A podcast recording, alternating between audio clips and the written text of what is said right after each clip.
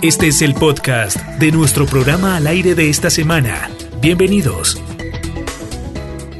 Nos encontramos a esta hora de la mañana con el capitán Charles Benavides. Él es el director nacional de bomberos en nuestro país. Es una persona muy reconocida en el gremio. Ha trabajado eh, como comandante de bombero en Pasto. Ha sido también certificado por agencias de Estados Unidos frente a su trabajo eh, en esta entidad de bomberos. Capitán, reciba un cordial saludo desde Arauca. Nos complace mucho tenerlos aquí en, nuestro programa Al aire por Meridiano 70. ¿Cómo se encuentra usted? Eh, muy bien, Miguel. Un saludo cordial a usted, eh, a toda su gran audiencia. es para mí un gusto poder acompañarlo en estos minutos en Meridiano 70 y estamos perfectamente bien en medio de tanta eh, digamos, situación con el tema de la pandemia, pero, pero muy bien. Bueno, capitán, la gente se pregunta, uno ve a los bomberos, como decimos eh, coloquialmente, boleando todo el tiempo de un lado a otro, haciendo misiones eh, bastante difíciles, arriesgadas, muchas misiones humanitarias, pero ¿qué hacen los bomberos de Colombia en la pandemia? ¿A qué se dedican los bomberos de Colombia en la pandemia? Porque vemos que, que siguen muy activos. Qué buena pregunta, Miguel. Yo quisiera comentarle que en este país hay dos entes que tienen como misión la atención de esta pandemia. Uno que todos identificamos que es el sector salud, que es a quien se está fortaleciendo, a quien le reconocemos todo lo que vienen haciendo. Pero la otra entidad son los cuerpos de bomberos, porque por ley a los cuerpos de bomberos les toca atender incendios, rescates y materiales peligrosos. El COVID, por supuesto, está dentro de la clasificación de material peligroso, por eso nosotros tenemos como misional y como tú mencionas, todos los cuerpos de bomberos se volcaron a hacer ciertas acciones, por supuesto no de salud. Nosotros somos el primer y segundo eslabón, el, el de salud, digamos que es el último eslabón, donde tú llegas ya sintomático y tal vez necesitas una UCI y tienes dos opciones, salir para la casa o salir para un cementerio. Es lo que nadie quiere, eh, digamos, a donde nadie quiere llegar. Pero por supuesto hay que fortalecerlo como se viene haciendo. Pero para evitar llegar allá tenemos que fortalecer los primeros eslabones y son los que eh, tiene como misión los bomberos que son eh, labores de limpieza, de desinfección, el, tema de lavados, el tema de campañas para que la gente guarde distancia, para que cuando esté en sitios con más gente tenga el tapabocas o en espacios públicos, para que se lave las manos frecuentemente, etcétera.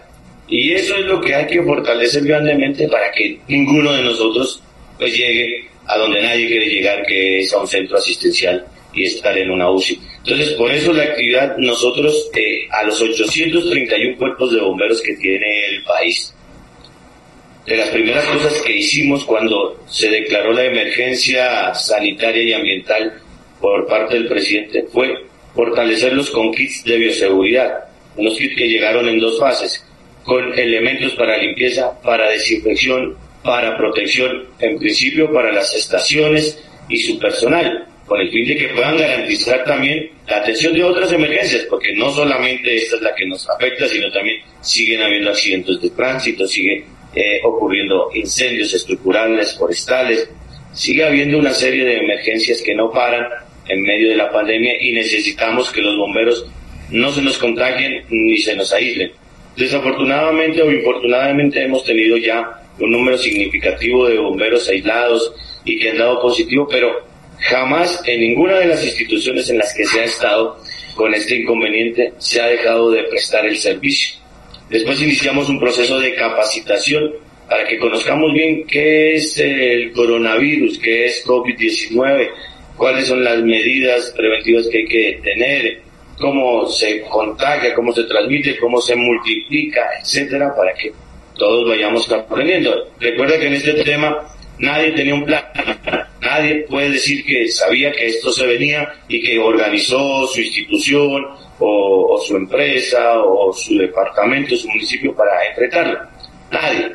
Estamos aprendiendo, hemos aprendido mucho y pues los bomberos siguen al frente del cañón para poder brindar lo mejor de sí para disminuir la posibilidad de contagio, la velocidad también y evitar que muchas personas lleguen a centros asistenciales y menos pues a una UCI. Capitán, eh, sin duda alguna esta pandemia, como usted lo decía, ha sido de, gran aprendizaje y de mucha... Eh, se aceleró la tecnología, se aceleró los planes de mitigación, se aceleraron el crecimiento, digamos, en la salud, eh, los implementos médicos en los hospitales. Esto ha sido un aprendizaje efectivamente para todos. Pero esta pandemia no ha traído obviamente mucha más gente en la casa, con más riesgos, con más accidentes, con más, eh, digamos, incendios, con más incidentes, o cómo ha sido, creció esa, esa, esa accidentalidad, ese tipo de inconvenientes, o cómo están manejando los bomberos eso. ¿Qué cifras tenemos más o menos sobre eso a, gran escala? Bueno, nosotros cuando inició esto sí se previó un poco, es decir, vamos a tener, como tú mencionas, gente en la casa gente que salía muy temprano y llegaba muy tarde y la casa siempre estaba sola, que también ofrece sus riesgos, pero ahora tenemos eh, casi toda la familia en la casa. Entonces, eh, hubo un leve crecimiento en el tema de accidentes caseros. Es decir, eh, que alguien se cae de las gradas, que los niños pequeños se golpearon con algo, en la cocina, alguna fuga de gas, este, algunos tipos de situaciones con elementos punzocortantes y demás. Sí, no es muy significativa, pero también se disminuyeron, sobre todo eh, de, el confinamiento, pues accidentes de tránsito, el tema de riñas, sí, el tema de algunos hurtos, el tema de algunos incendios, sobre todo en el, en el campo industrial, comercial y de servicios, por obvias razones, pues se paran las máquinas para toda actividad y por supuesto la, disminuye el riesgo pero como te dije, se incrementan otros y hay que prepararse para otro tipo de situaciones. Incluso, eh, no siendo misional, pero que también llaman a los bomberos para atender el tema de violencia intrafamiliar, ¿no? El tema a veces de tolerancia en la casa, que no es lo mismo verse un, par de horas en el día, pero, pero ahora es verse casi continuamente entre parejas y, y empiezan a conocerse una faceta diferente, en algunos perfecto porque los une, en otros los divide. Afortunadamente son casos muy pequeños. Capitán, aterricemos el tema a nuestro departamento, a nuestra amada Arauca. Usted desde que llegó a, dirigir estos hombres valientes de, bomberos a nivel país, se ha dedicado al fortalecimiento institucional de los bomberos. ¿Qué respuesta ha tenido el departamento de Arauca eh, bajo su dirección? Bueno, yo creo que eh, todos, nosotros tenemos siete municipios allá, los siete municipios en principio fueron fortalecidos con los kits de bioseguridad. Dimos uno de más al municipio de Arauca y uno de más a Arauquita. Por supuesto les dimos a los bomberos aeronáuticos eh, que están en Arauca y en Tame también, eso para un... Y, tenemos a Fortula, Saravena, Puerto Rondón y a Cabo Norte, eh, incluidos ahí, y esto nos permite fortalecer todos los cuerpos de bomberos que existen en el departamento. Esto con un valor aproximado de, de 37 millones de pesos en los kits de bioseguridad, que son bastante eficientes para, lo que, para enfrentar lo de la pandemia. También eh, vamos a enviar dos kits de, de autocontenidos más compresor, que esto nos sirve para la atención de incendios, sobre todo estructurales para Arauquita y Fortul, por un valor de 260 millones de pesos. Entonces, eh, y en total, digamos que desde el 2015 a la fecha, Arauca se lo ha fortalecido con 1.500 millones de pesos más lo que te acabo de mencionar. Entonces, es, es un departamento que tiene pocos municipios, afortunadamente tenemos bomberos en todos los municipios, eh, está como en proceso de fortalecimiento el de Cabo Norte, pero se puede dar una buena respuesta. Obviamente, los bomberos eh, traían problemas antes de la pandemia como de los convenios con los alcaldes, que no hay un fortalecimiento adecuado, no hay montos eh, suficientes para que podamos prestar el servicio de manera eficiente, recordando que no es suficiente tener cuerpo de bomberos en nuestro municipio, sino que las administraciones locales deben garantizar la prestación del servicio, que esto está por ley. Y para garantizar la prestación de este servicio, no solamente debemos tener hombres y mujeres con buena voluntad y con una vocación muy alta de servicio, sino también maquinaria, equipo y capacitación adecuada para que se puedan volver eficientes a la hora de atender emergencias. ¿Y cómo, cómo están esos convenios actualmente, capitán? Bueno, desafortunadamente eh, no, no, no se firman, por ejemplo, la atención de emergencias va del 1 de enero al 31 de diciembre, ¿cierto? A veces se firman en marzo, en abril, en mayo, los firman por meses, ¿cierto? O y a veces se firma por sumas bastante pequeñas, sumas que no alcanzan. Hay convenios o contratos por 30, 40, 50 millones de pesos. Y yo siempre les manifiesto a los alcaldes, vestir un bombero, un solo bombero, para que pueda atender adecuadamente un incendio, está entre 25 y 30 millones de pesos. Imagínate qué hacemos con 50. Solamente para vestir los bomberos, cómo se los capacita, los vehículos, la otra herramienta o equipamiento que necesitan, pues eh, es bastante complejo. Sin embargo, siempre van a estar ahí, siempre han estado y en medio de las dificultades, pues ellos siguen trabajando. Necesitamos un poco más de apoyo por parte de las entidades mm, eh, territoriales y por supuesto desde la nación pues haremos el fortalecimiento que esté a nuestro alcance. Tengo entendido que se fortaleció también el tema de algunos vehículos, algunos municipios, eh, capitán. Nosotros tenemos, eh, en los años anteriores, hemos dado tres camionetas de intervención rápida. Estas son camionetas para doble cabina que tienen eh, en la parte trasera del platón unas bombas y unos tanques que nos permiten atacar de inmediato los incendios con ciertas limitaciones. Un carro tanque, equipos de protección personal, equipos respiratorios y capacitaciones tanto en sistema comando de incidentes como en el curso para bombero forestal. Ese ha sido como el fortalecimiento que se ha hecho en los últimos años con Arauca. Capitán, eh, ¿de qué se trata esa política de género que se firmó hace poco con el gobierno nacional?